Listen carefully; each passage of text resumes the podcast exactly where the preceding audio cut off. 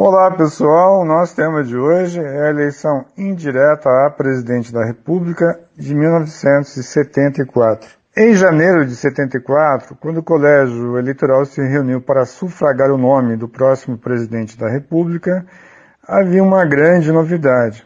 Pela primeira vez, o MDB, a legenda de oposição, havia feito a inscrição de uma chapa.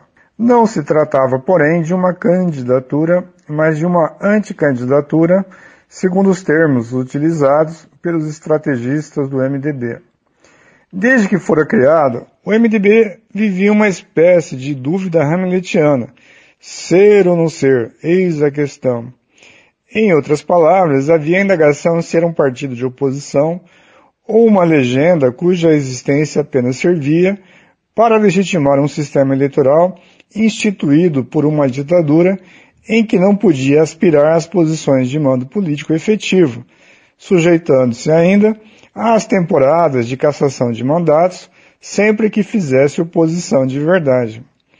Nas eleições parlamentares de 1970, houve uma maciça campanha pelo voto nulo. O país vivia sob a vigência do AI-5 e o Congresso Nacional ficara fechado de dezembro de 68 a outubro de 1969. Na temporada de cassações que se seguiu, o alvo, claro, era a liderança do MDB.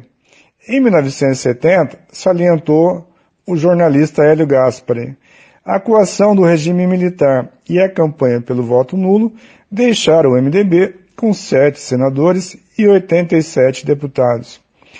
Embora tudo indicasse que o MDB iria reproduzir a postura absenteísta de não participar do jogo político do colégio eleitoral, como fizera em ocasiões anteriores, houve redefinição da tática em setembro de 1973.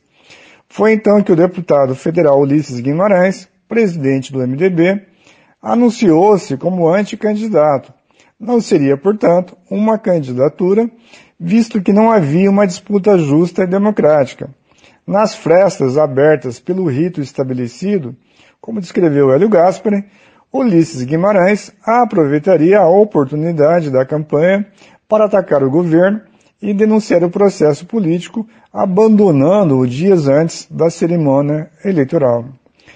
Não foi uma tática adotada sem resistências internas no MDB pois algumas lideranças consideravam que, ainda assim, era participar de um jogo político espúrio e antidemocrático. No entanto, prevaleceu a tática da anticandidatura.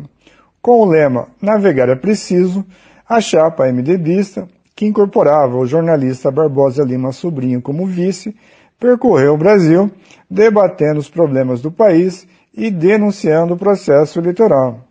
Por sua vez, o candidato oficial foi o general Ernesto Geisel, então presidente da Petrobras, que tinha como vice o general Adalberto Pereira dos Santos. Na reta final, Ulisses Guimarães comunicou à chamada ala autêntica do MDB que a candidatura não seria retirada.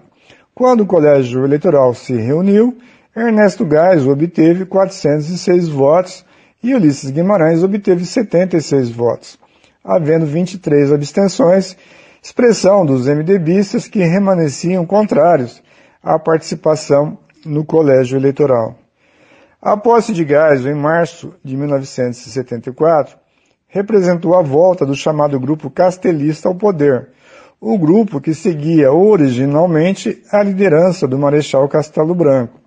Geisel daria início a uma política de distensão visando a uma volta organizada aos quartéis, uma normalização política que, na lógica do regime militar, deveria ser lenta, gradual e segura.